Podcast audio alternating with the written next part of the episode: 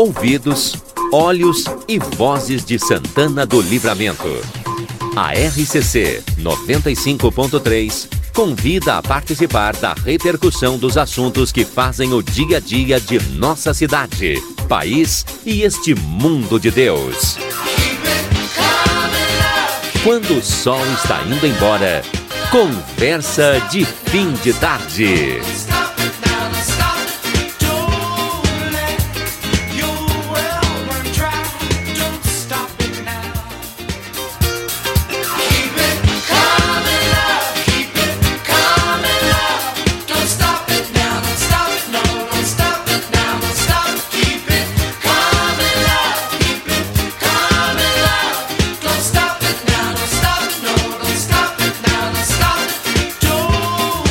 Valdinei Lima.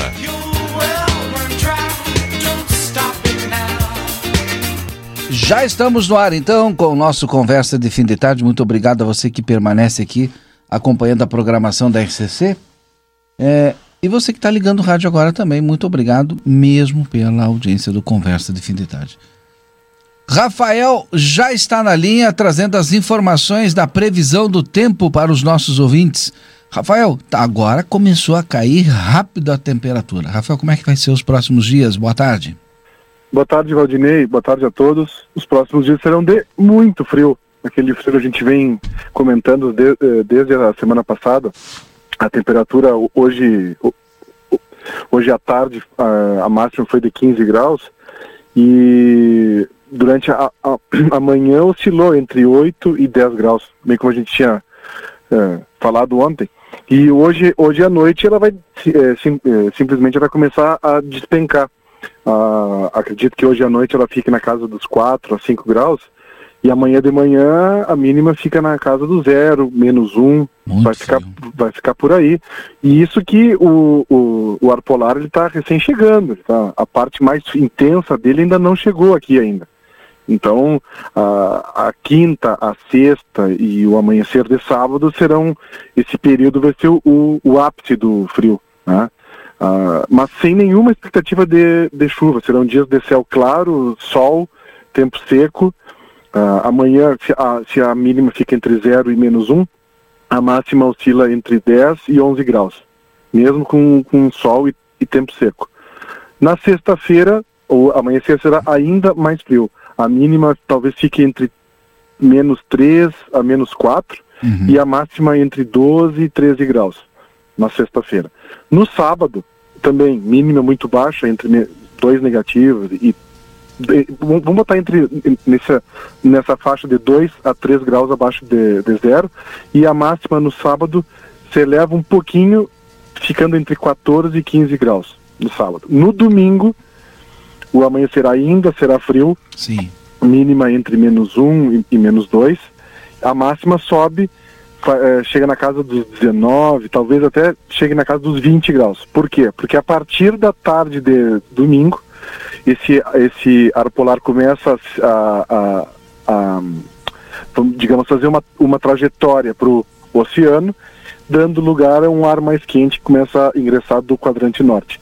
Então, nós, nós uh, teremos quatro dias de muito frio, que é entre a noite, entre hoje, já, já dá para computar a, uhum. a quarta-feira como um dia frio, um quarta, quinta, sexta, sábado, até o domingo uh, cedo fará muito frio, a, domingo à tarde dia agradável e a tendência é que segunda, terça e quarta-feira da semana que vem por incrível que possa parecer, depois de fazer 2 até 4 graus abaixo de, de, zero, será de calor. Os dados de, de hoje apontam... Para semana que vem, né? Sim, segunda, terça é, e quarta. Pois é, eu, eu ouvi agora de tarde ali e não acreditei nisso. Bom, sim, mas tá sim. lá, tá lá na não, previsão. Tá lá, os últimos dados apontam isso. Uhum. Claro, caso uh, se houver alguma mudança, a gente vai fazer esse, esse comentário aqui. Mas claro, hoje. Não, não, é aquele calor, né, Rafael? É acima de 20 graus. Mas acima de 20 graus, para quem tá com máximas aí na casa de 12, 13 graus, é muito calor. Mas tu sabe que seria uma máxima, claro, na, na segunda-feira, digamos, seria o, o primeiro dia de, de, de, máxima mais alta, faria 23, 24 uhum. graus. Ontem, por exemplo, fez 20, quase 25, fez 24,6 eh, se eu não me engano. Mas a terça-feira e a quarta-feira da semana que vem, ah, se os, o, os dados de hoje estiverem certos, eu não duvido que chegue na casa dos 27, 28 graus. Aí é muito calor. Aí já é, bem, bem uma, uma máxima bem mais alta. Sim. Por que que faria esse calor? Porque lá entre os dias 27 e 28, que é quinta e sexta, pode chegar uma outra frente fria, e aí sim, essa, essa frente fria pode causar chuva, eh, o que não aconteceu eh, hoje, que no caso aqui só caiu a, a, temperatura, mas já na metade norte do estado teve chuva de granizo, chuva forte, Sim. vento. Sim. Na semana que vem pode ter uma, uma chuva ma- mais forte entre os dias 27 e, e 28, que é quinta e sexta da semana que vem. Mas como hoje é dia 19, né, falta mais de uma semana, e essa, e essa chuva da semana que vem e toda esse, essa mudança que pode ter, do primeiro do frio pro calor, depois do calor pro frio de novo. Então, esse, esse, esse próximo capítulo da semana que vem, a gente traz os dados mais atualizados na, na sexta-feira, que aí dá para ter uma ideia um pouco mais ampla, né? E mais detalhada. Tá. Mas eh, o fato é que a, nesta semana o que tem é muito frio. Obrigado, Rafael. Grande abraço, Valdinei. Um bom programa a todos. Obrigado. Construtora Banura, 35 anos de obras em Santana do Livramento. Construtora Banura, na Brigadeiro Carabarro, esquina com a Avenida João Goulart, número 1171. Consultório de Gastroenterologia, Dr. Jonathan Lisca. Agende a sua consulta pelo telefone 3242-3845. Lojão Total, você pode comprar pelo telefone, pelo WhatsApp, 3241 4090. Acima de 30 reais não é cobrado a entrega. Daniel Andina já está conosco. Alô, Daniel Andina, boa tarde. Olá, boa tarde, Valdinei. Tudo bem? É, é com frio. Agora caiu rápido a Caiu. temperatura e aí, tá, aí eu saí ali fora, um ventinho, olha, danado. Eu estava trabalhando, sabe, sem Uhum. me movimentar, sentado, e de repente é, tu te- começa a te sentir desconfortável. Uhum.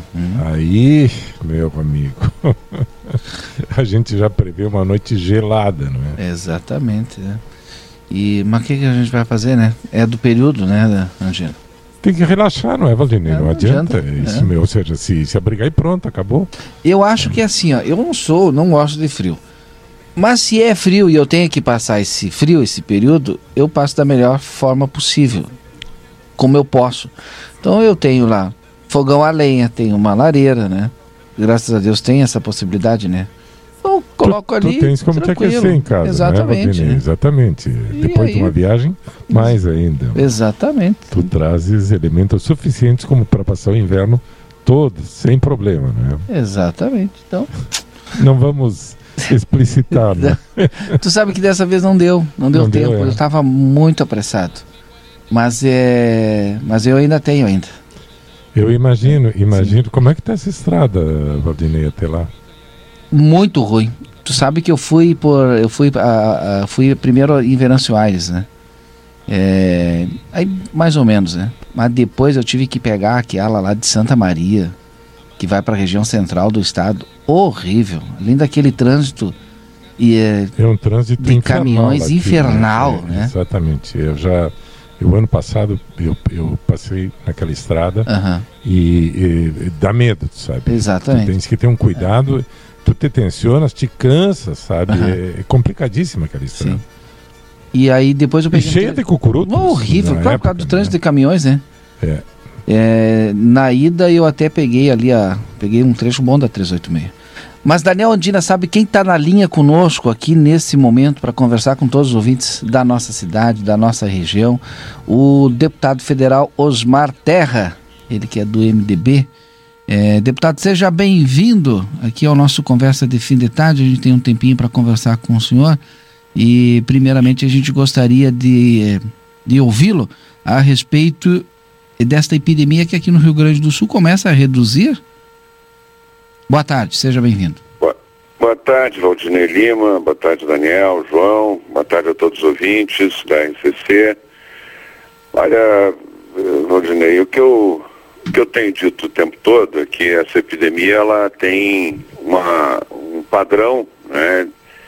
E além da crítica que eu faço à forma de tratamento que está sendo dada essa epidemia, que é a, não tem, não tem impacto nenhum né, a quarentena e o lockdown, só tem ajudado a destruir a, os empregos né, e, e, a renda dos mais pobres, né, não, não tem tido, não reduziu óbitos, né, nós estamos com 110 mil óbitos já no Brasil, é, com milhões de pessoas contaminadas, sem é, e, e, o, e, o, lockdown e a quarentena não reduziram nada. Né?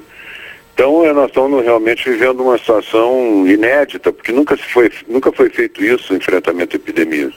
Eu enfrentei, eu fui secretário de saúde oito anos no estado, vocês se lembram disso? Sim. Nós enfrentamos H1N1, né, e, não, e nunca, todas as epidemias, seguimos os padrões que tem todo o controle de epidemia, que é padrão de protocolo científico, de cuidados, distanciamento de um metro e pouco de uma pessoa para outra, lavar as mãos, usar máscara, né, tomar cuidados, cuidados básicos, né, e testagem, né, que é o que os países que deram certo, que reduziram a mortalidade, foi, foi o que eles fizeram. Quem trancou todo mundo em casa, que fechou loja, fechou tudo, teve uma, foi uma tragédia, né, como está acontecendo no Brasil também. Uhum. Então, eu tenho uma, uma, postura crítica em relação a isso. Agora, eu posso dizer que o padrão de, de evolução de uma epidemia, ele tem prazo para começar e terminar. Né? Como eu tinha dito já há um tempo atrás, nós tivemos o, no Brasil, no conjunto do país, somando todos os estados, nós tivemos um pico de, de contágio em, em, no final de abril.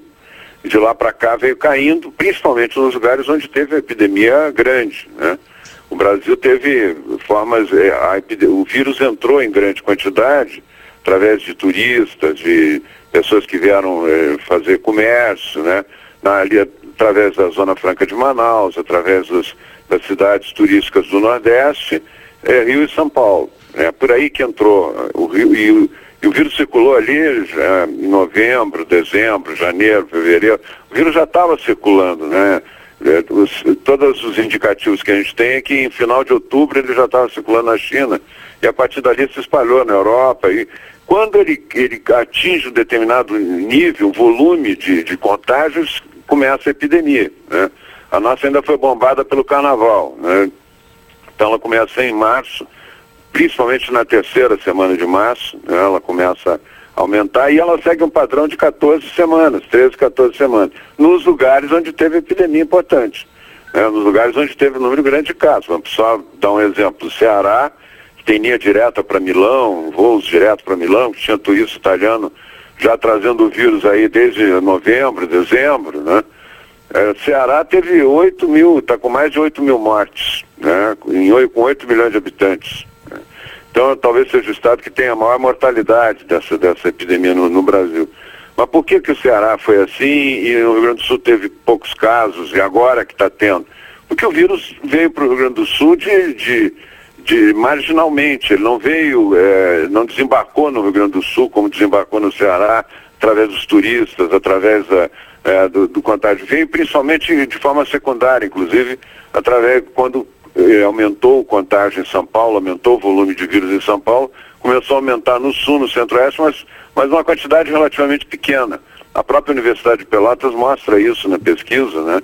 Que é a primeira pesquisa que ela faz para ver a, quantas pessoas teriam anticorpos do vírus já na população, ela, ela chega a 0,05%. Né, por cento, né, e depois vai para 1, 0,1, 0,2, a cada 15 dias fez uma pesquisa, depois voltou para 0,1, né, é, a última acho que foi 0,4. Né, isso mostra que o vírus não estava circulando. Né, é, isso não tem nada a ver com quarentena e lockdown. O vírus não circulou, como não circulou no Uruguai. Agora vamos falar aí do. Vocês que estão na, na fronteira com o Uruguai, o Uruguai tem 30 e poucos óbitos, né? E tem um número pequeno de casos. É porque o vírus não chegou no Uruguai, né? Chegou pouco, né? Como chegou pouco no Paraguai, né? Então, centro-oeste, Minas Gerais, centro-oeste e sul, o vírus circulou pouco. Com o frio do inverno, aumenta o contágio. Está aumentando o contágio e faz uma curva, aí faz um, um surto, né? Não é um surto que vai ter a dimensão do surto lá do Ceará, de Recife, de Manaus, mas vai ser um surto que vai, vai cumprir uma curva, de, e está cumprindo já. O, o, pico desta curva nesse, nesse surto de inverno no sul, não é só no Rio Grande do Sul, no Paraná, Santa Catarina, Rio Grande do Sul, Mato Grosso do Sul, o pico já, já chegou no final de, de julho, né?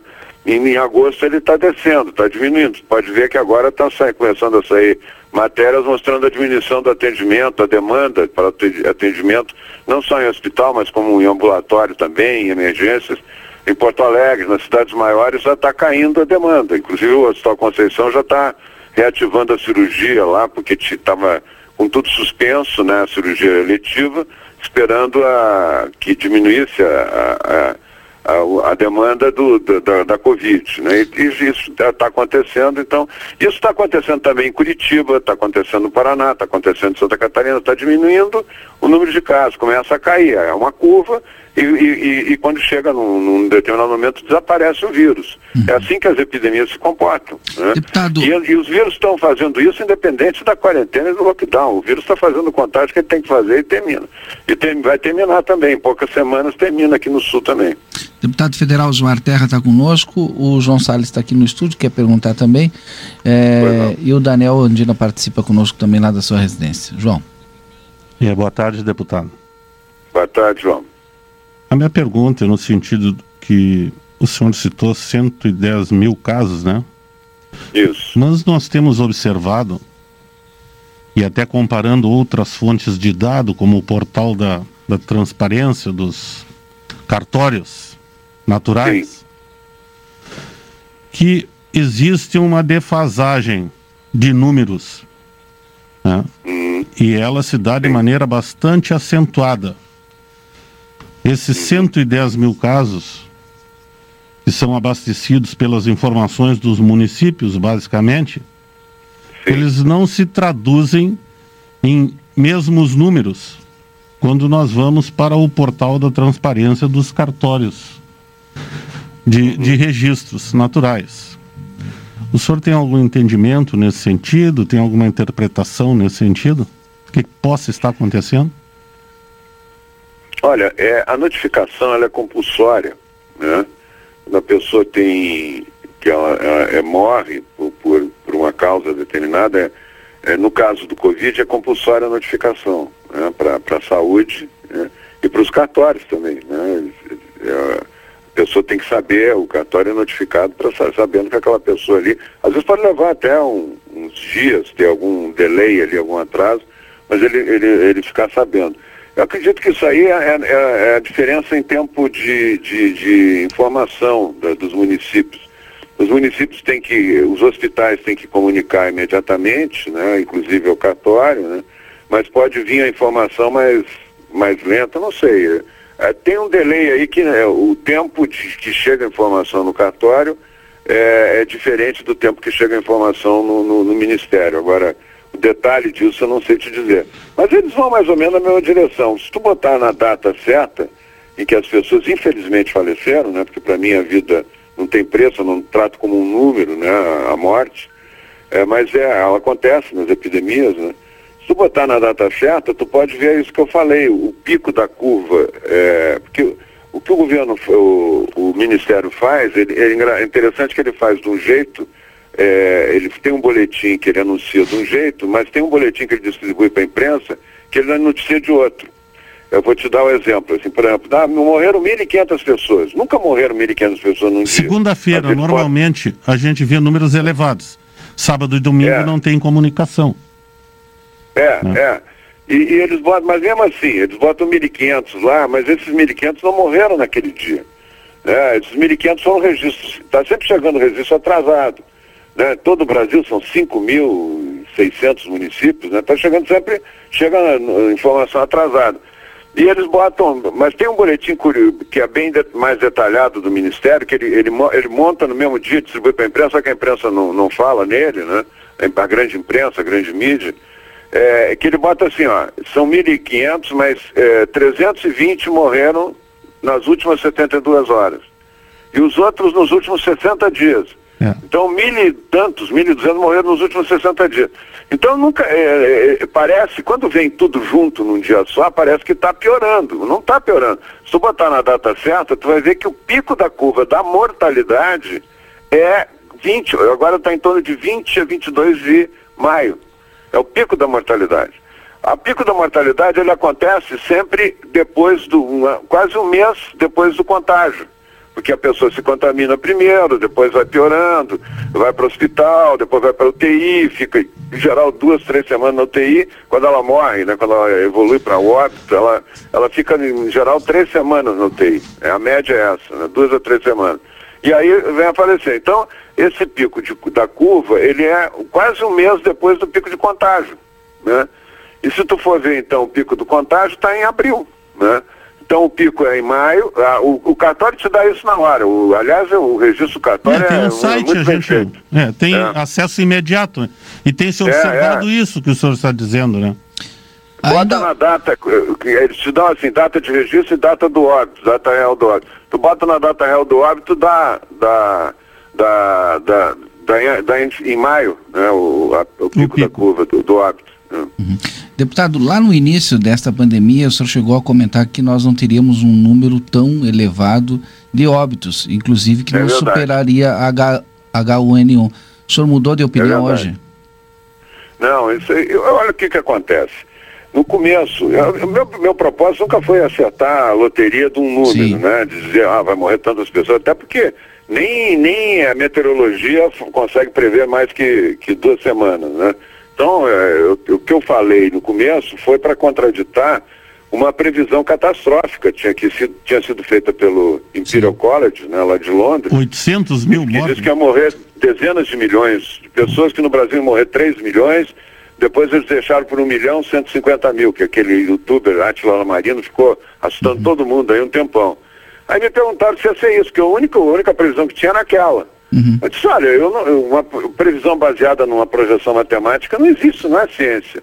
Projeção matemática não é evidência científica, qualquer um pode fazer uma projeção matemática, papel aceita tudo, né? Sim. O que eu fiz foi pegar o que, que tem de dados concretos em março, o até o dia 20 de março, o que, que tinha de dados concretos? Quais eram os, qual eram os países que tiveram completada o ciclo da epidemia? Era a China e a Coreia. Uhum. A China tinha 3.500, agora está com 4 mil, né? É, é, mas era 3.500, não chegava a 4 mil. E a Coreia tinha 180 mortes. A China, com 1 bilhão 400 milhões de habitantes, tinha terminado a epidemia com 3 mil e poucos óbitos. E a Coreia com 180. O que, que tu queria que eu pensasse aí, no Brasil? Tá, e com esses dados foi que o senhor fez a afirmação nisso. aquela, né? Que claro, se, que teria menos votos do que. Menos votos, menos mortes do que o H1N1. Eu me baseei nos fatos que tinham, isso é evidência. Me baseei nos fatos, mas o vírus mostrou uma velocidade maior de contágio, né, quando ele saiu da China. Aí, aí foi mudando o quadro, né? Mas certamente não vai ser, nunca vai ter 1 milhão e 150 mil mortes no Brasil, nem vai ter 3 milhões nos Estados Unidos. Eles assustaram os governantes e fizeram todo mundo se fechar em quarentena. Esse foi o problema né, com esses números. Essa, esse Imperial College depois vai ter que ser julgado. Sim. Tem que ter um tribunal para julgar esses caras depois. Daniel Andina quer perguntar para o senhor. em grande escala, né? Hein? Daniel Andina quer perguntar para o senhor, senão não vai dar tempo para todo mundo perguntar. Não, Daniel. Não, Daniel. Boa tarde, deputado. Boa tarde, é, Daniel. Eu, a gente conhece já bem, a população conhece a sua, a sua posição em relação à, à questão da pandemia. É, mas eu gostaria de perguntar outra coisa fora é, essa questão da pois pandemia. É, primeiro, é, a questão é, do a questão do, do, do, da sua posição em relação à a, a, a, proposta do, do, do, do Paulo Guedes é, sobre a cobrança de imposto sobre as transações financeiras. Qual é a sua posição em relação a esse fato, essa proposta? E também é, em relação à, proposta orçamentária do governo para o é, próximo ano, que prevê um acréscimo de 48% em relação ao orçamento é, para as Forças Armadas, para a defesa, perdão, e uma diminuição da verba para a educação. em relação a esses dois tópicos, o que, que o senhor opina, deputado?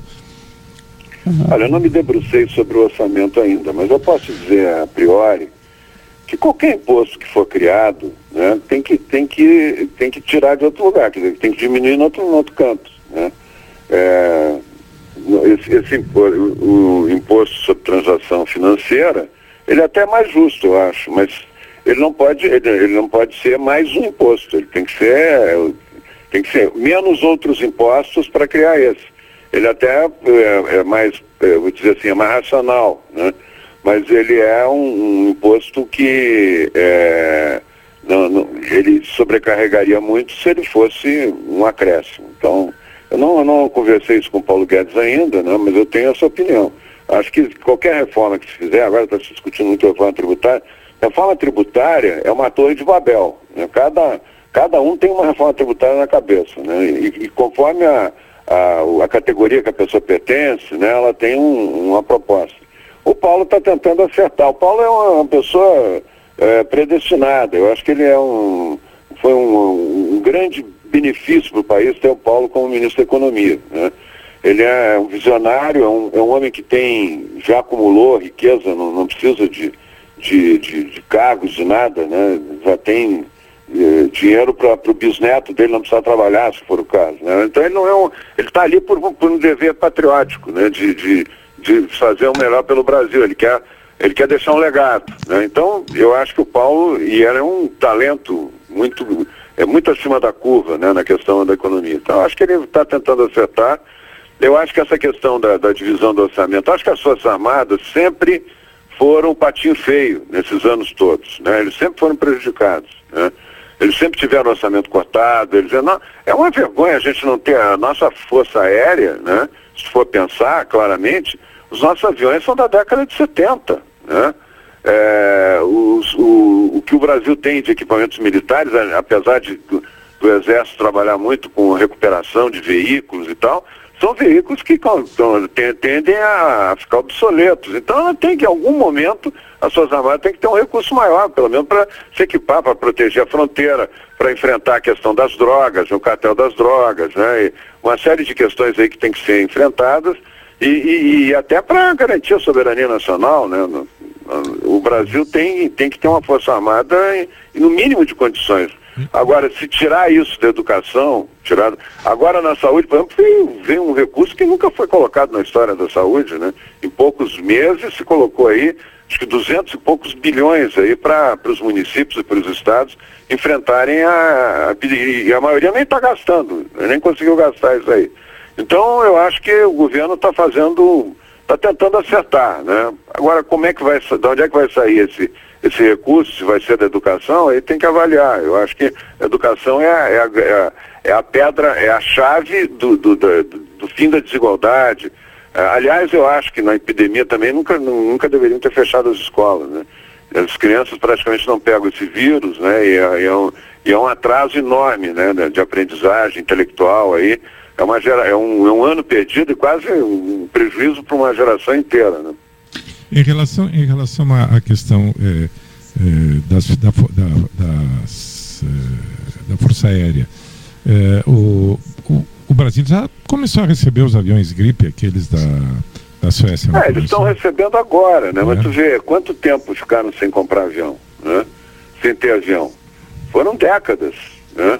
todas as forças aéreas aí dos países vizinhos, a Colômbia tem um exército, uma força aérea maior que a nossa. É, a Venezuela, não sei, mas deve ter alguma coisa parecida, porque eles, eles entregaram o governo todo para os militares, né? para a corrupção. Né? Então, é, mas tem muita gente lá. Né? Então, o Brasil tem que ter um mínimo, até para ser respeitado, ele tem que ter um mínimo de poder de fogo. Se, até aquela história, né? Se queres a paz, né, te prepara para a guerra. Te, tu tem que ter um mínimo de, de estrutura para enfrentar um inimigo, né? Que, que queira te, te afrontar ou, ou, que queira ocupar algum espaço, né? Então, é, e principalmente eu acho que a Força Armada tem um papel importantíssimo na proteção da fronteira para o tráfico de drogas, que é o pior problema que nós temos. Né? É o pior problema disparado que nós temos, é crônico, né? Fora, fora essas coisas lá, como a epidemia, que é um, é um problema agudo que vai e, e termina, mas o problema que tem que se mantém aí ao longo do tempo, que está destruindo a nossa juventude, são as drogas. Né? Bom, obrigado, deputado federal Osmar Terra, participando aqui conosco no Conversa de Fim de Tarde. Muito obrigado. Eu que agradeço. Um grande abraço e estou sempre à disposição de vocês. Tá certo. Continuamos aqui então com o João e o Daniel e o Edson. O Edson está por aí também, né, Júlio? Por aí onde? Não, é que ele estava aqui no estúdio, olha lá, tá lá no estúdio, ó. Ah, ele bom, tá, tá. um bom chimarrão ali, tranquilo e tal. Tu não estás no estúdio hoje, Valdinei? Eu tô, tô no estúdio principal. Ah, e o Ed está O Ed está no estúdio, no outro com o Júlio lá, no estúdio secundário. secundário. tá est- tá- É, o estúdio principal é lá, eu tô no est- Isso, e o Ed está me corrigindo. Eu tô no estúdio, Secundário. ele disse que lá tem o botão para cortar todo É mundo. verdade. ele, Pior é que é verdade. Ele e o Júlio estão no estúdio principal. Eu estou aqui no nosso estúdio maravilhoso, um dos melhores do estado, né? Esse estúdio aqui da RCC, muitas pessoas que vêm aqui, até o pessoal de fora, pessoal lá de Porto Alegre, pessoal de fora do Rio Grande do Sul, mas quando digo o pessoal que é de rádio ou TV, né?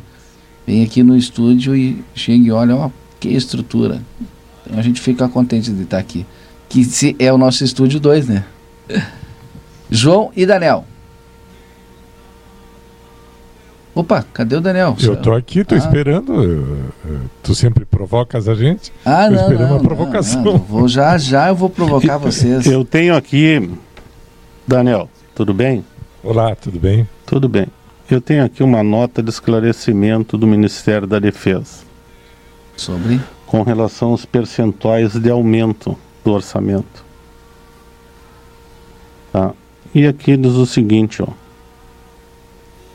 Ao contrário do que apresenta a matéria, esses dados que o Daniel passou aqui provavelmente sejam do Estado de São Paulo ou um copydesk do Estado de São Paulo, que deu origem a essa polêmica. O valor autorizado na Lei Orçamentária, a LOA, para 2020 do Ministério da Defesa deste ano é de 106 bilhões reais. E não 73 bilhões, conforme consta na reportagem.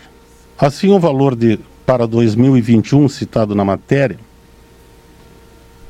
seria aumentado para 108,56 bilhões, o que representaria um acréscimo de 2,4% para a defesa, muito longe dos 48% aventados pelo repórter. E eu lendo isso aqui, estou me lembrando agora, viu, Daniel? Estou ouvindo. que eu servia lá em Pelotas, no comando da 8 Brigada, e nós tivemos uma visita da Secretaria de Economia e Finanças, que é um órgão do Exército, que controla a parte orçamentária, a distribuição de recursos, e daí as aquisições. Naquela época, o orça... isso eu te digo mais ou menos no ano de 2003. O orçamento previsto era em torno de 90 bilhões de reais. E eu sei que de lá para cá não aumentou muito, porque o exército ele usa em torno mais ou menos de 1,5% do PIB. Isso aí é uma coisa já esse percentual ele ao longo dos anos ele tem sido mais ou menos isso, né? Então existem interpretações, né? Interpretações, maneira de colocar as coisas, né? E aqui também nessa nota no Ministério da Defesa ele fala também do orçamento da educação para 2020, né? Que é esse ano, portanto, 124 bilhões. É, Então, neste ano seriam 106 para a defesa e 124 para a educação, que também deve ter deve ter uma majoração, né? Porque tem aquela lei. Me ajuda aí, An- Daniel. Aquela que foi feita no governo Temer, a tal de chamada regra de ouro, que esses orçamentos eles acompanhariam a inflação, né? E é o que o governo vem atendendo aí, né? Com relação a isso, era o que eu tinha para comentar. É, vamos ver o que, é que vai acontecer agora quando for, for Ah, quando a votação, né? para o Congresso. É, né? porque isso está. Eu acho até que com um certo atraso, porque a lei Aliás, orçamentária- isso aí tem que ser votado até o final deste mês, eu acho. É, porque isso aí é junho e julho, né? A votação, para mim, já está com atraso. Mas como tudo fica para a última hora, né? Porque senão a, a nação fica sem orçamento para o, o ano seguinte, são datas constitucionais, né? Estão previstas na Constituição. Agora essa questão do, do imposto sobre as transações financeiras, pelo que eu vi o, o Rodrigo Maia falar ontem, isso aí não passa, mas. É, mas agora jeito, tu vê né? bem, Andino, vê bem. Eu, eu vi essa, essa notícia de passagem, assim. Passei pela sala lá de casa, a televisão estava ligada e eu. Ah, porque o Rodrigo Maia. Eu digo, mas a quem interessa a CPMF? Né? Interessa para mim, para você? Eu lembro que quando ela existiu, ela tinha um percentual, se não me engano, é 0,48%. Não, 0,38 foi. É, depois diminuíram. É, por último eu me lembro, é. acho que era 0,23. Depois diminuíram, mas não é, na época foi um estardalhaço aquilo, né? É, assim, várias matérias e matérias, a imprensa batendo em cima e, e chamavam especialistas, como está acontecendo agora. Mas eu lembro que relativamente ao que eu ganhava, que devido a todo aquele estardalhaço, eu digo é uma coisa que vai ter um reflexo violento, né? Uhum. E era pouco. Né? Era pouco, Valdinei. Só tem um detalhe. Entre a CPMF e esses tributos que a gente paga no arroz, no feijão, no, nessas coisas aí que. Né? E mais imposto de renda, etc. Esses tributos, principalmente o imposto de renda, eles têm assim uma, um percentual de glosa, viu, Daniel? De gente que burla o fisco imenso. Porque aquelas pessoas que realmente movimentam dinheiro, que não é o meu caso, nem o do Daniel, nem de ninguém nem aqui, meu. Né? Essas pessoas elas conseguem eh, através de uso de coisas ilegais, botar dinheiro lá fora, transfere para um, transfere para outro, que nem o Eduardo Cunha fez, né? Ele criou uma participação lá em que ele mandou dinheiro para um paraíso fiscal e ele não era o dono do dinheiro, ele era usufrutuário do dinheiro. Então, coisas assim, né? E voltando à posição do, do nosso presidente da Câmara lá, né? do, do Maia, né? ele está muito preocupado com aquilo ali, porque aquilo ali fere exatamente aqueles que estão lá dentro. A esses grandes grupos. Né? É uma coisa assim, Andina. Eu não tenho especialização em área tributária, né? mas quando é, é, essas coisas mexem muito com esse pessoal que está encastelado lá em Brasília, eu já fico com o pé atrás. Por que, que esse, essa polêmica toda, né? É que, é que nem a questão da prisão em segunda instância. Quem é que se beneficia disso? Né? Ninguém fala mais, isso não se, não se toca mais nesse assunto. Por quê? São aqueles que estão lá. Entendeu, Valdir? É essa a situação. Né? Talvez se esses que, esses que estão sujeitos a serem presos realmente em prisão em segunda instância fossem, nós não teríamos essas polêmicas do dia a dia aí. Né? Você pega um balde furado e depois fica colocando chiclete nas laterais do balde para que a água não vaze, né? É isso que acontece. Eu vejo com desconfiança a posição desse senhor. Né? Vou ler mais sobre o tema, porque está em voga, mas não não acredito muito né, na, na, honestidade de propósitos. Essa é a verdade. Agora o fato é que esse tipo de esse tipo de, de imposto, esse tipo de sobre as transações financeiras é um imposto em cascata, né? Ou seja, ele se foram as coisas que eu li na época, Andina. E, e, né? e, e assim como foi a CPMF também, não é? é. é digamos, isso aí é meio perverso, ou seja, individualmente para ti, para o Valdinei, para mim, não vai implicar assim grandes perdas, mas na medida em que isso é, se torna uma cadeia, é, Andina. Acaba, é, digamos, sim, onerando todo mundo. Na, né? na época falava-se isso. Porque né? as empresas elas não vão perder, elas vão, de alguma forma, elas vão repassar isso aí, não é? Na época se falava isso porque é uma cadeia, né? Cada, cada elemento constituinte ali de, de um produto qualquer que seja fabricado, aí ele vai ser onerado, né? E eu até lembro assim, ó, é, não seria um, esse tipo de sistema, se fosse exclusivamente a CPMF, não seria um imposto justo.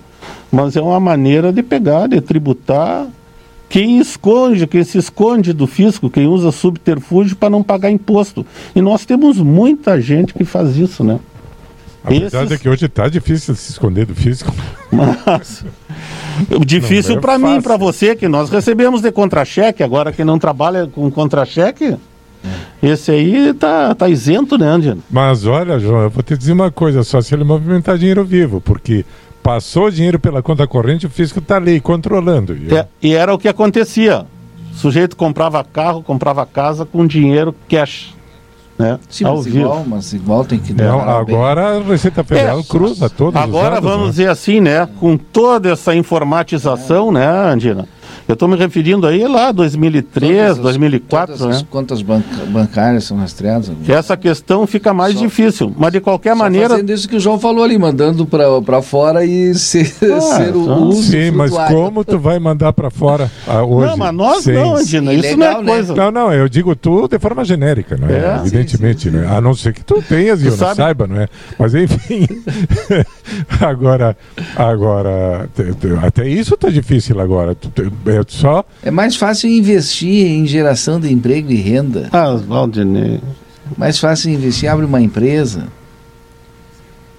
Não. Aqui no Brasil, o cara ser empresário, ora, tem que tirar o chapéu para ele. né? As atividades mais simples aqui, tudo é tributado, né? E cobrado uma série de coisas, né? E se você se- trabalha no, no, no mercado negro, vamos dizer assim, né? Escondido, você não paga, querem, né? querem ir para a informalidade.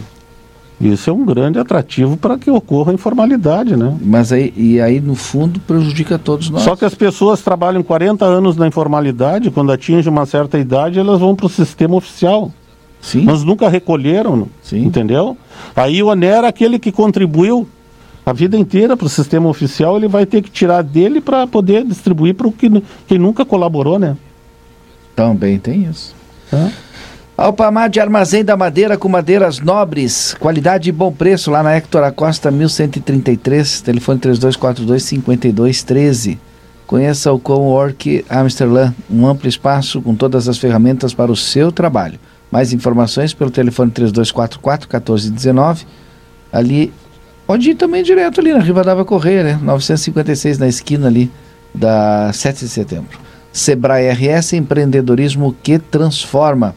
Daniel e João, muitas, muitas mensagens aqui, em algumas mensagens, pessoal falando que. Vou até pegar aqui, de, porque eu, eu não vou ler as mensagens, mas pelo menos pegar de novo aqui a ideia. Algumas críticas, né? A- ao posicionamento do deputado Osmar Terra e outras criticando até nós aqui que a gente fizesse mais questionamentos ao deputado Osmar Terra. Mas nós estamos aqui para debater com o entrevistado. De né? todas maneiras, Aldinei, é- é a, a- a posição do deputado Osmar Todo Terra em relação, conhece. em relação à questão da pandemia e as medidas tomadas e que não foram tomadas é amplamente conhecida. né? Ah, exatamente. Sabe? Ou seja, E nós é- não vamos- isso, isso não é surpresa para ninguém, é, é, a posição dele. Até, até em função disso, eu preferi, eh, digamos, passar para outra seara. né? Exato. Tá, E aí, eu não sei. Eu, eu ia fazer uma segunda pergunta, Andino. E o Valdinei encerrou a entrevista aqui. Mas né? era 10 minutos, a gente fez 20 minutos. É. né? Porque eu, eu tenho uma questão assim, a gente está vivendo um período difícil aqui, né, Andina? Queira ou não, né? Aqui no estado do Rio Grande do Sul. Isso é um período difícil para nós, porque... Acho que não é só aqui, não é, João? Você- Não, mas mais lá para cima, em função de outras coisas, a situação amenizou, Andina.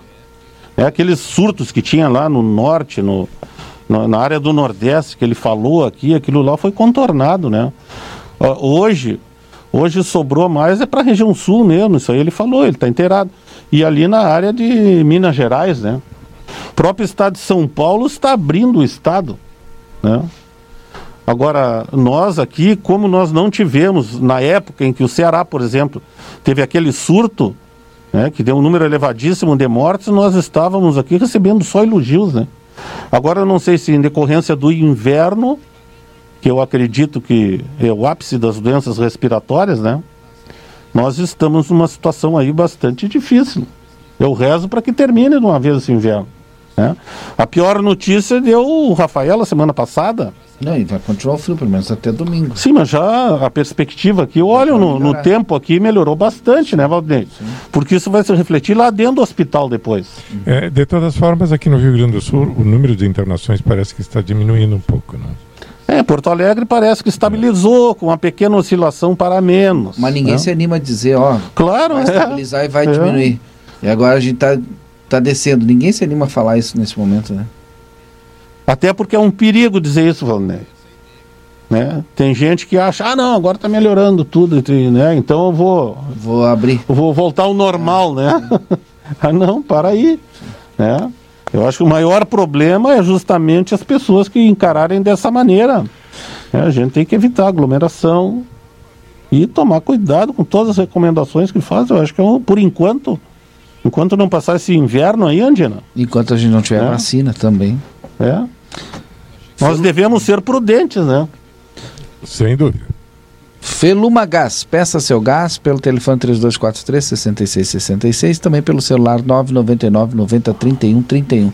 Agora, a declaração forte do deputado Osmar Terra ali foi nessa questão que pega bem agora a pauta do estado do Rio Grande do Sul, é o retorno das aulas. É, eu achei. Eu não, eu não concordei com essa postura, entendeu, Ele Valdir? teve uma postura muito Para o Estado aqui, né?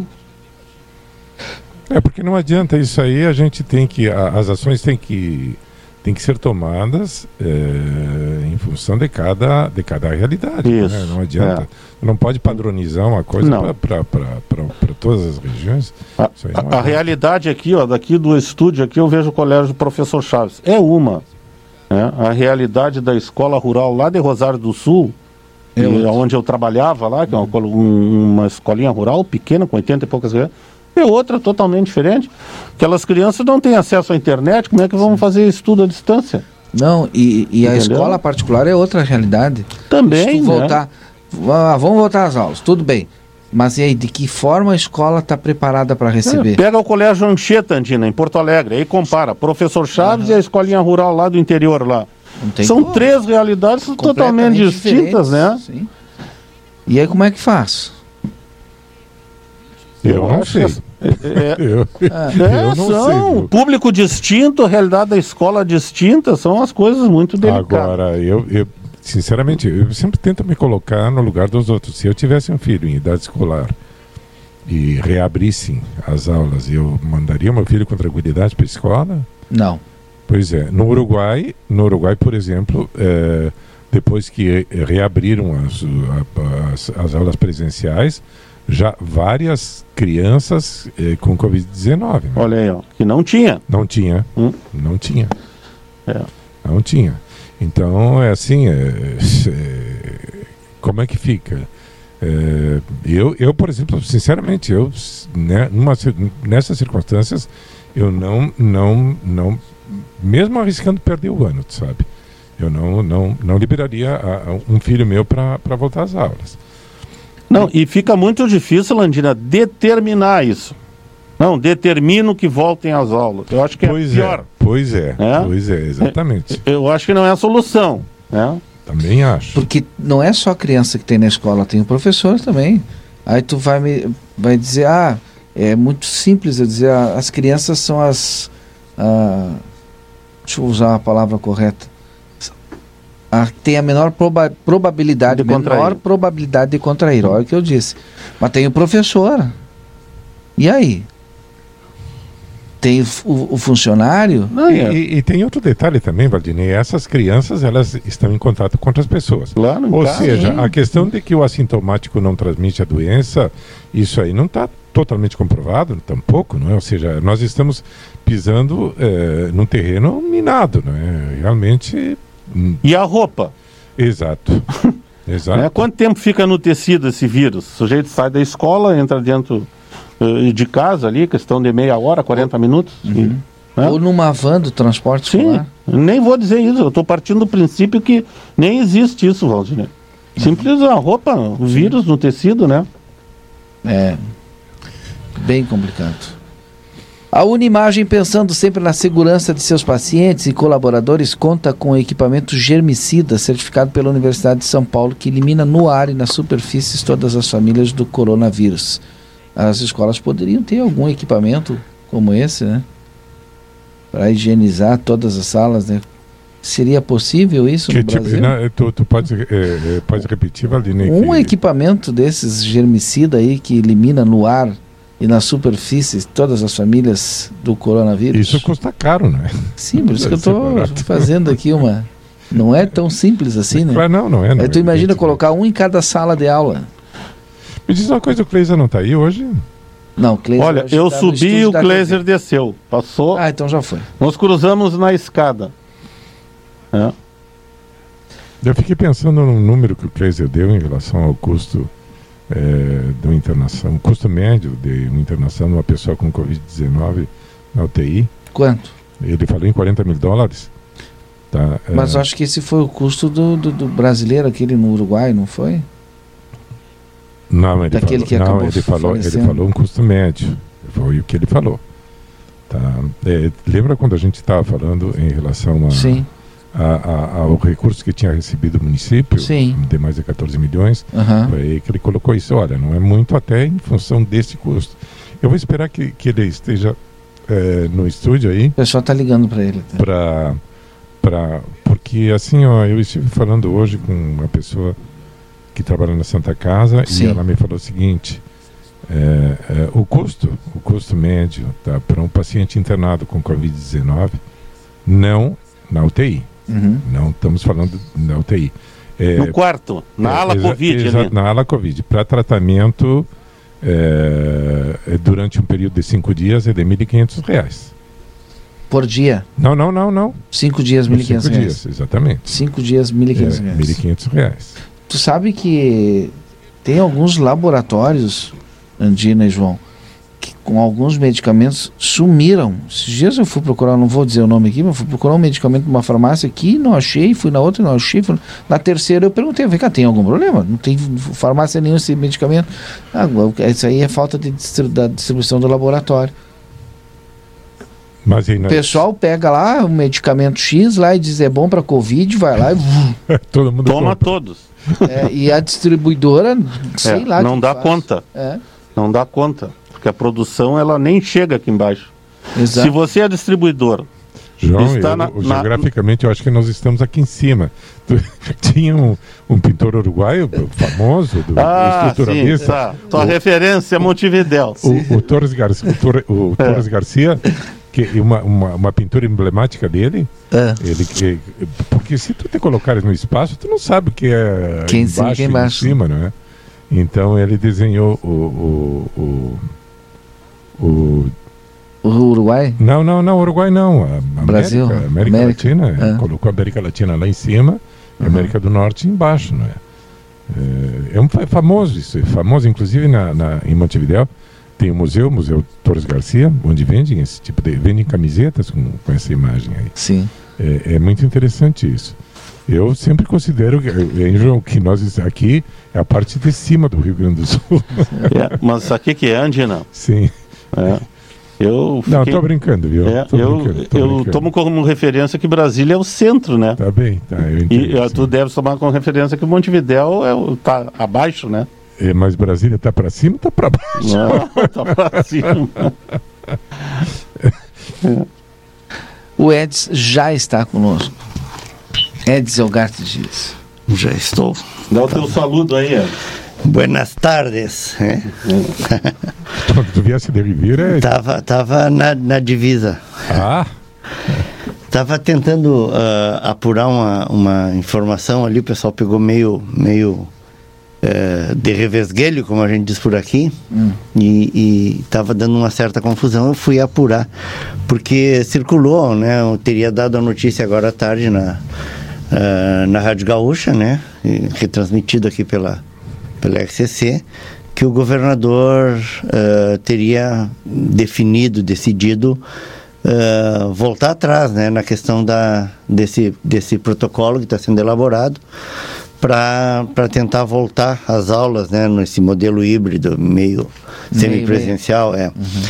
E, e eu fui, bom, vamos apurar bem para não falar bobagem. E, e aí constatamos ali que, na verdade, é o governador do Distrito Federal, né? Ele realmente anunciou. Eh, tinha decidido o retorno das aulas né, eh, no Distrito Federal a partir da a partir do final deste mês, dia 31, né, mas uh, foi foi desestimulado, né, foi dissuadido dessa decisão em função dos riscos né, de, de, de um aumento, um incremento no, no número de casos aí, é, até mesmo por houve uma ação na justiça, né, eh, de um grupo de advogados que colocaram a questão, o risco de que até é, crianças assintomáticas pudessem acabar disseminando o vírus. Então ele decidiu é, segurar mais um pouco. Uhum. Você estava fui conferir essa informação para a gente não. Então não é no Rio Grande do Sul, viu? É, é, é, é importante, é importante a gente deixar bem claro. É, é, importante deixar claro, porque outro dia eu, eu, eu um, um, amigo me ligou e disse: Tchê, tu tá com, com Covid? Não, mas eu ouvi na rádio, falaram que tu tá. não, não tô. Tu ouviu mal.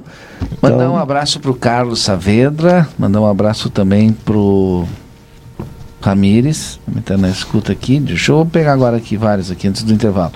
É, boa noite, sem vírus. Já era precária a higienização nas escolas. Lhe pergunto, será que haverá com essa situação? Mandou aqui, não tem o nome, final telefone 91. Manda sempre o nome, viu, gente? Para ficar mais fácil até para identificar aqui. Deixa eu ver se ela tem o nome aqui.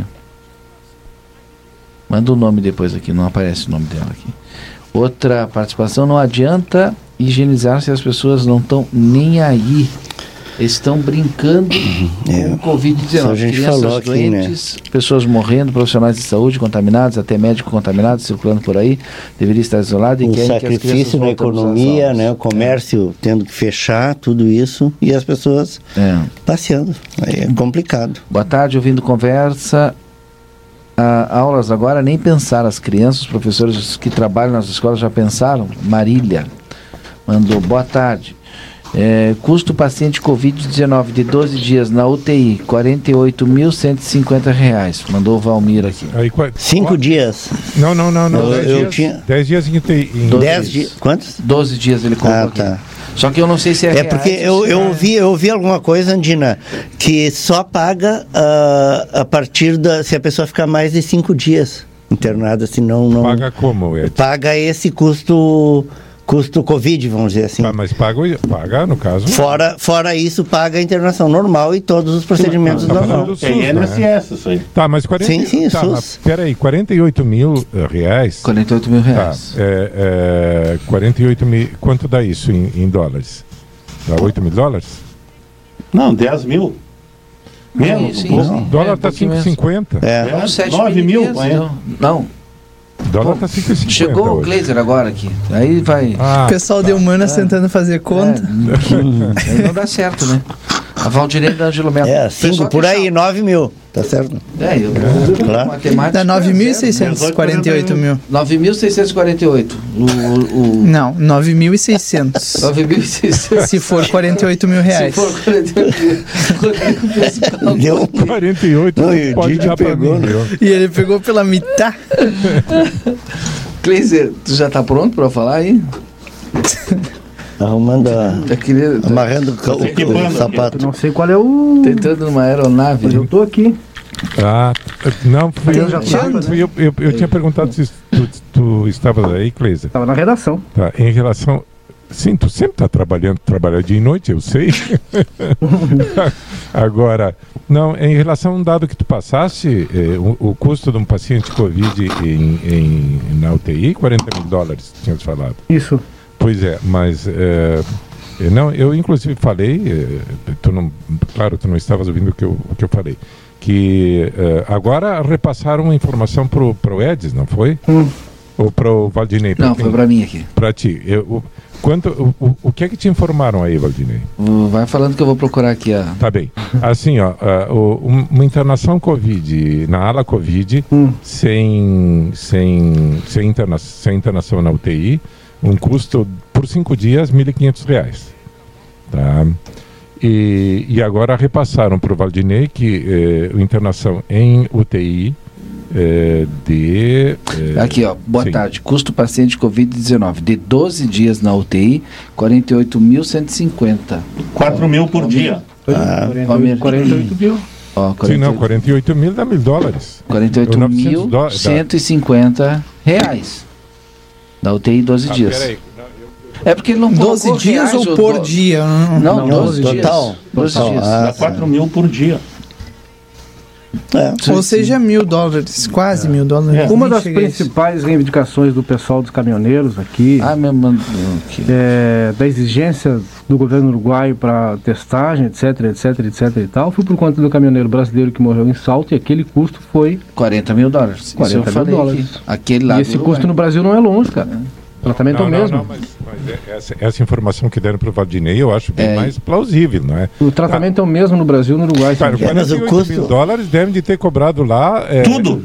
é, não, é. é, Amortização desde o uso do- da, da recepcionista para receber o telefonema. é, e não só isso, João. Depende do processo, É, né? O SUS é que- paga isso? é- Essa é, que é a questão. É que essa internação lá, a- a- de, de quem, tem que ver quem pagou também, não é?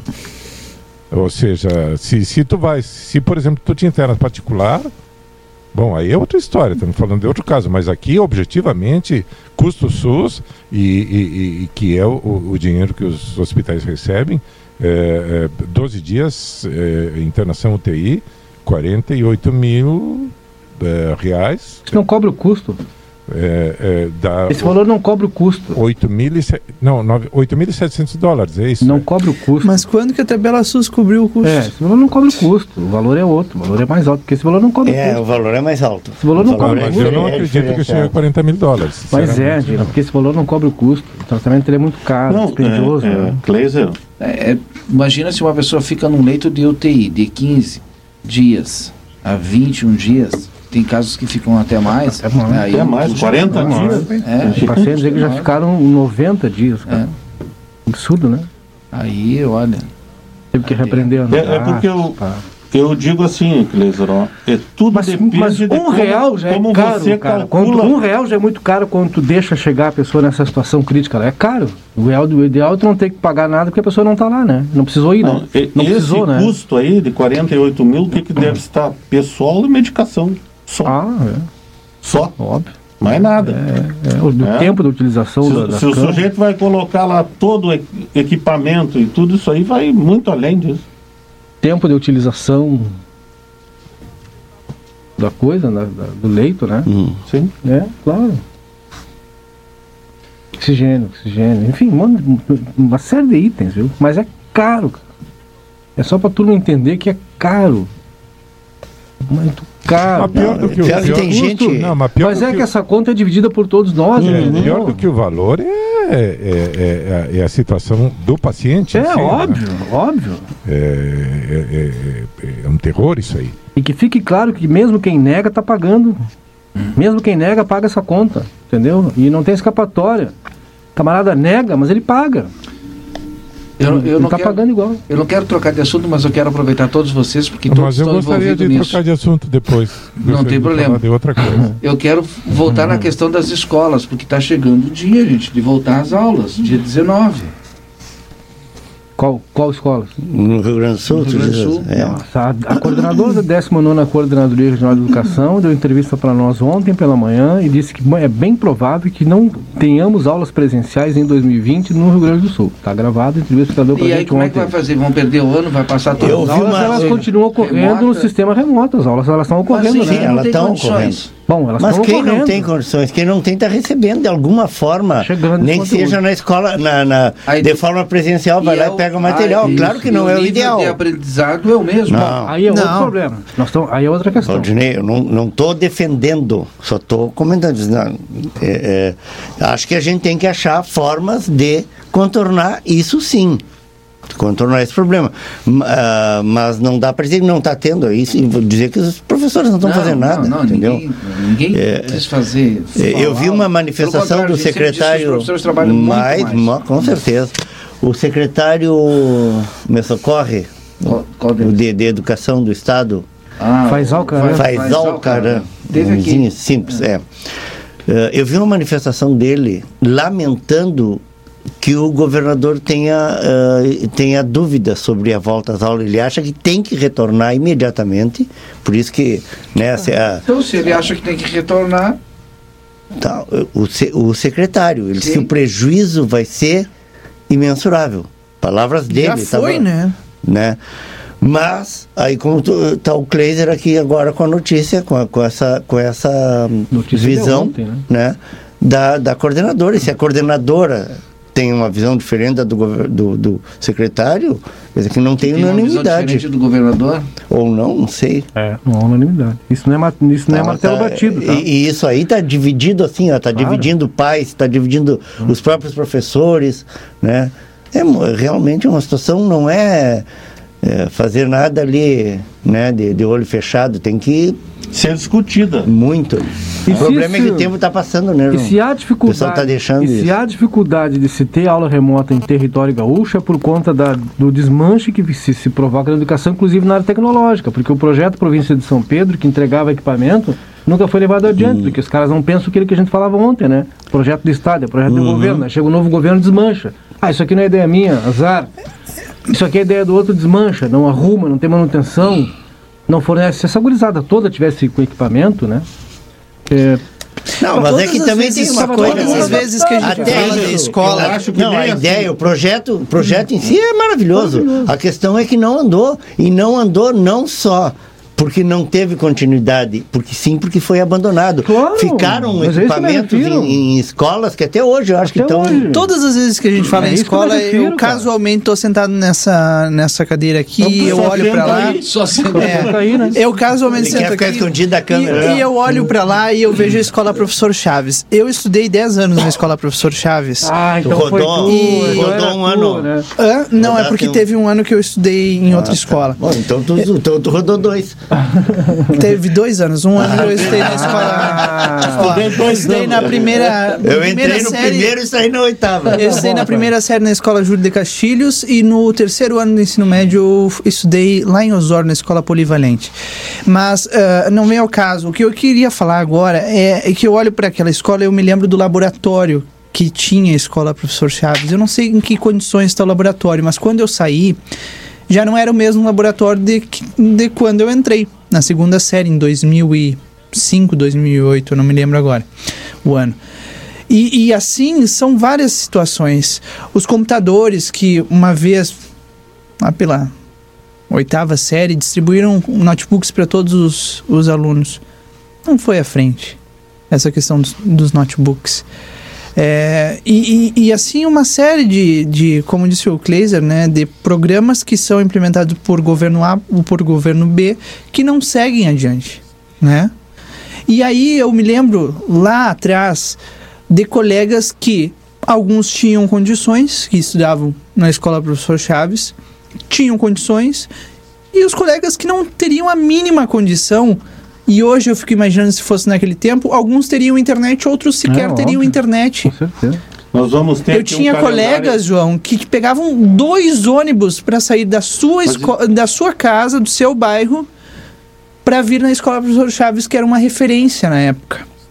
Olha. E aí, tu vai me dizer que essas pessoas têm condições de fazer uma aula, de, uma, uma Rodrigo, aula remota? Eu, eu, vou dizer assim. Duvido muito. Infelizmente, Entendi. isso aí ocorre em todos os níveis.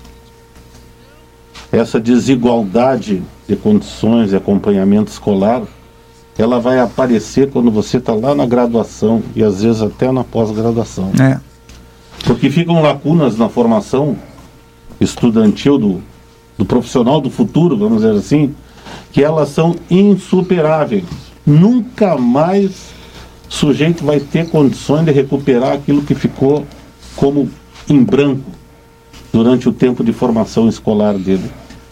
É isso que acontece. Eu, eu ouvi, João, um, um, sem discordar, mas ao mesmo tempo discordando, ou pelo menos botando uma, uma pulguinha aí nessa discussão, eu ouvi uns anos atrás, estava preocupado que meu filho tinha dificuldade, às vezes, para é, escrever, né? É, escrever. Caligrafia? Caligrafia, enfim, tinha.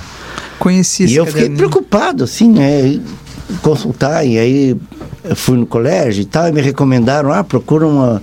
uma psicopedagoga e tal. Bom, aí eu conversei com uma professora, uma professora amiga, que eu confio, de quem eu gosto muito, e ela me diz assim, é Dias, daqui a uns anos, Ninguém vai escrever mais. ninguém mais vai escrever à mão.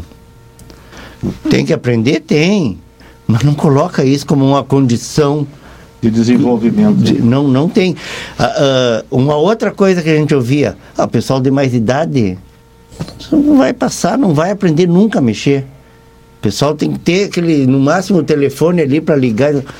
E tu não vê isso, ao contrário, as pessoas estão usando o WhatsApp, estão usando eh, Instagram, estão. Por quê? Porque a gente aprende, o cérebro da gente não é tão tacanho assim. Então, é sim de, de, de oferecer as condições, oferecer os recursos. Isso sim. O problema social é muito grande. Muitas vezes a pessoa tem que pensar na, na- no que vai estar na panela e, e, e não sobra realmente para um notebook, para um celular. Um celular não. Como é que chama? Um, Note, é, o Note. é um. Um iPhone. É um iPhone ou esses. ah, Smartphone. Laptop. smartphone, obrigado. Quem vibra com isso é quem ainda considera que o Estado não tem obrigações, ou não tem que ter obrigação nenhuma. O Estado tem que ter um mínimo de obrigação. Eu concordo que o Estado não pode ser grande, ele tem que ser do tamanho daquilo que ele consegue oferecer. Educação é o mínimo.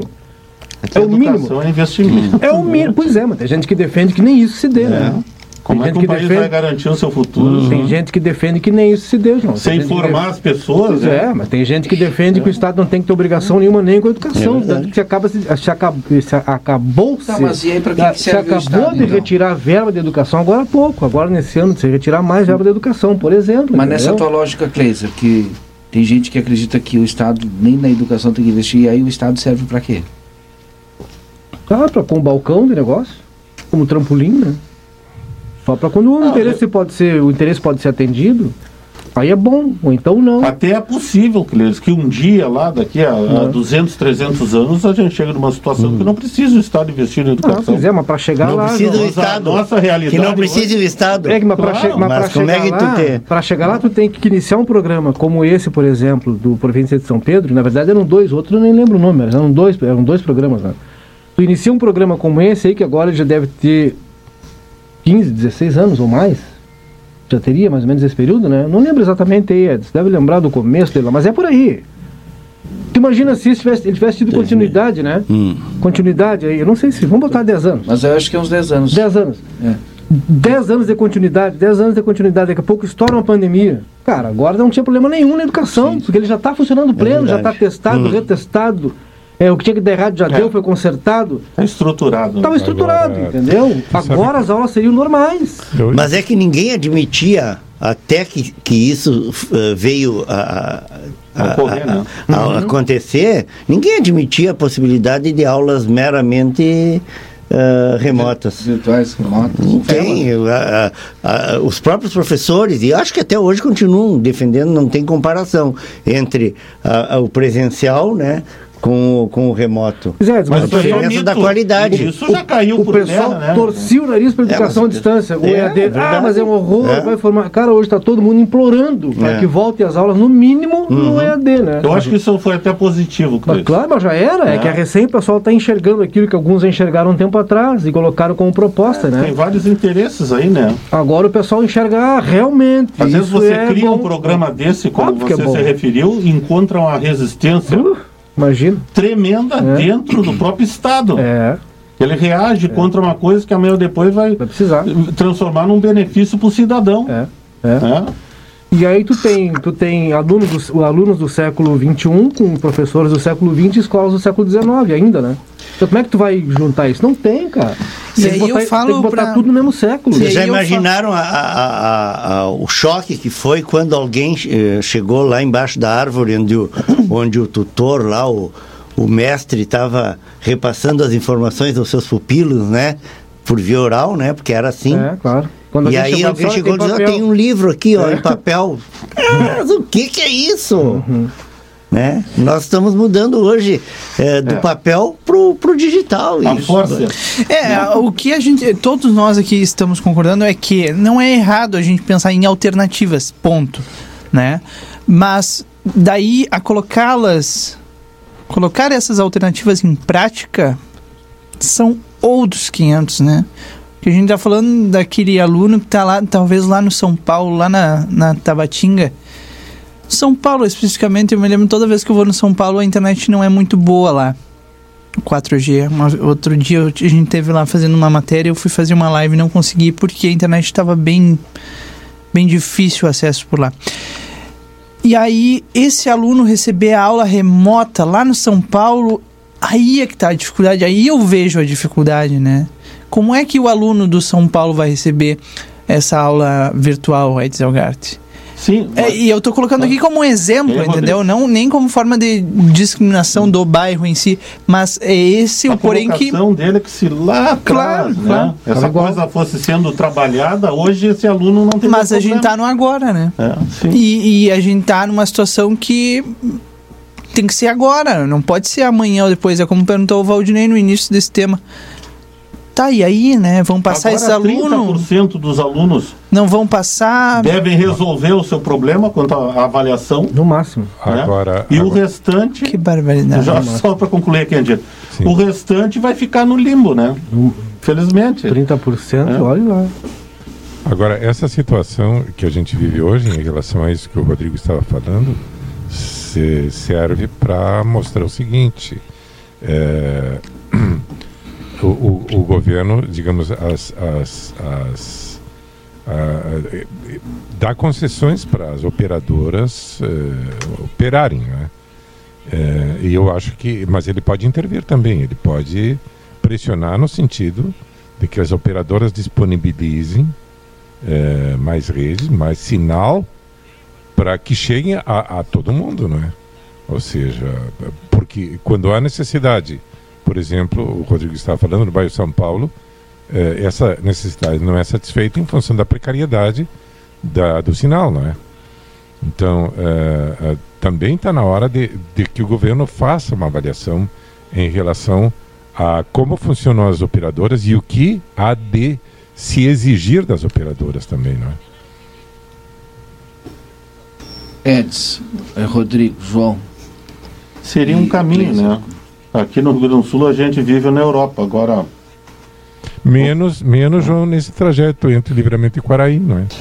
não, eu digo, eu pensando naquelas imensidões lá de cima, né, Andina? Ah, O melhor sim. lugar para fazer, né? o melhor lugar é só instalar um, uma- um presídio É, o aí. pessoal tava falando aqui. Aí rapidamente vai aparecer sinal de TV. Não, entre é livramento pode, e né, Quaraí. Sim. É, sinal de celular. Mas... O pessoal também tava comentando isso, Edson. É só instalar um manda botar um Hum. presídio lá que tu vai ver que vai ter sinal. Bem rapidinho. O pessoal não, não Sacanagem, perde. né? E é um, e é um, e é um, e é um equívoco, né? E é um equívoco no, no, no pensamento, entendeu? E é equivocado o modo de pensar, bom, manda instalar lá um, um presídio que tu vai ver que tem sinal. E Quanto mais presídio, menos escola. Cara, eu, eu, eu, eu tava refletindo, refletindo sobre o que o Rodrigo falou da questão do bairro São Paulo. São, ah, algumas coisas tu começa a resolvê-las de baixo para cima. A gente teve problemas aí com a OCIP para gerir a área da educação que não tinha experiência na área da educação, por exemplo. Olha o que deu, né? Olha o que deu, né? Agora há uma imposição para que não se faça, aliás, a condição para que não se faça mais esse tipo de contratação tem que ter concurso e ponto. Não sei nem se vai ter tempo, né? Mas tem que ter, né? Não sei nem se vai ter tempo Até agora isso. não tem edital. Mas, mas vai ter que ser feito, porque senão é mais um problema. Então é de baixo para cima, algumas questões são de baixo para cima, entendeu? E não é uma crítica direta a esse ou aquele nome, é, é ao- é ao fato, João. Houve um fato específico na área da educação em Santana do Livramento. Além de todos os problemas que a gente já tem, isso Para também é. contribuir. Isso também, Essa é né? contribuição. Claro. Então, é, além de tudo que a gente já tem, tudo que a gente já tem, dá dificuldade. Poxa, por que, que não se pensa então em melhorar a condição estrutural do bairro São Paulo para que, as, pra que as, a- as pessoas de lá, todas elas, tenham melhor acesso à educação, por exemplo? E não melhorar o acesso estrutural, estou dando São Paulo como exemplo porque o Rodrigo trouxe Podia em São ser Paulo, Fátima, né? Mas podia ser Santa Rosa. podia ser né? progresso, Mas o que que dá Vila voto? Real, entendeu? O que que dá voto? Mas não importa mais, eu acho que não dá mais em tempo, não tá mais em tempo de querer ser político profissional, tem que ser político pelo prazer de, de gerir, né? Por gostar das pessoas, entendeu? Porque se tu não vai lá pra gostar das pessoas, então não vai. Mas o gostar das pessoas é tu querer fazer literalmente o bem, entendeu? Olha, vamos tentar melhorar a condição estrutural desse bairro de vila. É bobagem, daqui a pouco tá sonhando pra alguém que vai surgir só daqui a 50 anos, talvez não nasceu ainda. Bom, mas um dia vai ter que acontecer. Senão nós vamos morrer tudo abraçado, né? Senão o Joãozinho lá do, do, do, do São Paulo vai continuar tendo cada vez menos acesso à internet, à informática, à educação, a transporte de qualidade, à trafegabilidade. Os moradores da Morada da Colina, por exemplo, pedem que, o, que, que melhore a rua lá. Pô, nós ainda temos que discutir isso. É. A gente tem que estar discutindo outras coisas, né? Ainda se discute melhoria no- na condição de Coisa seria trafegabilidade básica, né? básico, entendeu? E ao passo que tu vê um, um dinheiro mal aplicado em outras áreas é, e Dinheiro não aplicado. não aplicado, né? E outras áreas subentende-se educação, porque é ali, né? É ali que tu resolve as coisas. É ali, entendeu? É ali que tu melhora a tua comunidade, é ali que tu melhora a visão das, da- das pessoas. É que tu deixa de construir vaga no presídio, por exemplo, para poder ter internet no entorno, na vila do entorno. É ali, né? É ali na educação que tu resolve, cara. Esses Mas tem, eu- que- tem que entender isso, né? Viu, Cleiton? Esses dias eu vi uma entrevista do ministro da Saúde. E o que, que ele falava? E praticamente ele descentraliza em recurso por dia praticamente 600 milhões de reais. É muito dinheiro, né? Oh. Qual é o, o principal problema do Milhões Ministério? bilhões? Não, milhões. Milhões. Qual é o principal problema do Ministério? É que as prefeituras não gastam o recurso. É ficar parado. O dinheiro fica entesourado no caixa da prefeitura. Aí o Ministério vai fazendo acompanhamento, daqui chega um ponto, diz, olha, eu vou te dar 15 dias de prazo, se tu não, Aí gasta te, mal. não empenhares Gasta esse mal. dinheiro, eu vou ter que recolher. Gasta vou mal. redistribuir para outro. Gasta mal. gasta. O Barão Free Shop está comunicando que já está com a sétima edição do maior e melhor showroom de Natal da fronteira. Sétimo NOC, todo material para sua construção, reforma na João Goulart 433. Gardel Parrija e pasta na Paysandu 1170 em Rivera. Janete Badra Imóveis, agente imobiliário oficial do Amsterdã. Telefone 3241 4534. Acesse www.janetebadrimóveis.com.br. Júlio, me dá uma orientação, nós temos transmissão. É, a gente vai agora já para os registros aqui. Quer ver um outro exemplo antes do Júlio te dar a orientação lá? Olha só um outro exemplo bem importante. Amanhã, até informação para que serve para todo, todo, todo mundo. Amanhã o professor Leandro Carnal, que vocês conhecem? Leandro Carnal, né? Sim. Começa amanhã ou amanhã, quin- amanhã é quinta, né? Não sei se é amanhã quinta-feira ou na próxima quinta, de graça. De graça. Ah, a PUC tem um programa de, de mini cursos grátis. É só tu entrar lá, tu te inscreve na PUC lá e faz. Ele e a proprietária do Magazine Luiza. Os dois vão ministrar um curso de graça. Eu sou Leandro Carnal, um historiador, filósofo, uma figura expoente aí, né? Uma memória prodigiosa. Não, é, é fantástico. É. E ela é o exemplo, evidentemente, do, do que deu certo, né? Muito mais na venda digital do que no espaço físico. Detalhe, né? É, eu, eu, me, eu me refiro a isso porque é uma oportunidade de se apropriar do conhecimento que eles têm, de graça, por exemplo, é só entrar lá, se inscrever e ter uma noção do porquê que o mercado digital ele, ele cresce tanto, porquê que ele já funciona para ela há muito tempo, né? E a gente vê aqui o pessoal, ah, porque vai fechar, porque não sei o que, que horror, mas cara, já, por que, que não fortalece a plataforma digital, né? Hoje todo mundo tem um cartão de crédito. Quantos tu tem, Rodrigo? Aquela tem 18, tu deve ter uns 14 pelo menos, né? Não, não. 14, 15, cara. Não consigo controlar Mas tudo todo isso. mundo tem, É. entendeu? Quantos todo tem mundo Aquila? tem, 18 cartões. Opa! Mas todo mundo tem. E tu não perde venda. O, o, o- os dados do. do- o- o- os dados da. Acho que da M3, com- da consultoria, ou da B3 consultoria, eles apontam que esse ano, nesse período, nesse período, Crescimento. crescimento do e-commerce. Tem lojas que começaram a vender mais no e-commerce do que no espaço Dependendo físico. da área, cresceu 80%, 90%. Naturalmente. né? Exatamente. Mas e por que, que aqui não? Mas essa É tendência isso já vinha há muito tempo. Há muito tempo. É. E se acelerou com, a, e se acelerou com essa. Mas por que que neste planeta não? Cidade diferente. planeta. Eu tenho que encerrar porque nós temos a Voz do Brasil e a partir das 20 horas aí tem a sequência do jogo que inicia agora às 19h15, que é o Grêmio eh, e Flamengo. E depois? E depois tem o Inter e Alexandre Pato no. Internacional, hein? Ah, Atlético Alexandre Pato no. Internacional. Eu tive, eu tive que. de- o, o Júlio me falou aqui o que, o que, que era a Go, a GO. É. E eu me esqueci, mas aí. Atlético Goianiense. Ah, mas esse time está bem, não está bem na tabela, esse Atlético. Flamengo. Abriu o olho o Internacional. Nem vim com a minha máscara Mas tu hoje. olha aqui. Inter e a Go, mas o que, que é isso? É. Eu quero mandar um abraço aqui. Valdir. Sim, vamos lá para os registros. Deixa o Andina primeiro. Tá mais longe. Tá bem. É, não, eu, hoje é o Dia Internacional do Fotógrafo. Ah, eu achei que era Sim. da fotografia. E do ciclista. Não, também. da fotografia, eu acho, Sandino. É, bem, eu acho a que- fotografia. Mas alguém Gente, faz a fotografia, da- né? fotografia. Lá no Facebook e no. Instagram do Jornal Plateia tem uma foto do Fabian Ribeiro pra gente comemorar essa, essa data. Muito bonita que ele fez agora de tarde. Que é um Fotógrafo. Fotógrafo. É, tem- É que tem fotógrafo é, e tem gente que bate foto.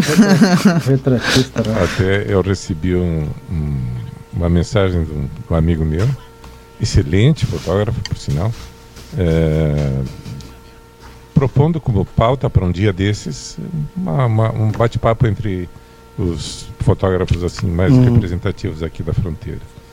Então eu vou levar isso ao Camal para ver se vinga. É interessante. É, é, é, até porque aqui nós, na fronteira, nós temos excelentes fotógrafos. Excelentes.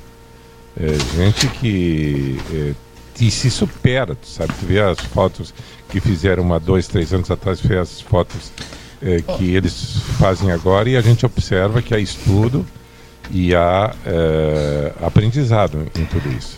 Notícia de última hora me passaram aqui, o Alexandre Pato eh, rescindiu o contrato com o São Paulo e deve ser na Coimbra. Última hora pra tipo que faz cinco minutos. É, Mas eu quero fazer Ele não estava te ouvindo. Não tava me ouvindo, É que tu é o Kleider só, né? É, não deu Tu é só o Kleider, por favor. É a hora que tu tava Tá falando bem. O Alexandre comigo, Pato vem-? É que nem tu e nem eu tava escutando. O Alexandre Pato vem como técnico do, Não, do porque Inter. o A hora que o Glazer tava falando, o Júlio tava falando do Não, não é de técnico. Não. Aí nem eu, nem ele. Aí o Júlio chega agora pra mim e lança essa. É que tu não tá atento, Valdinei. é isso.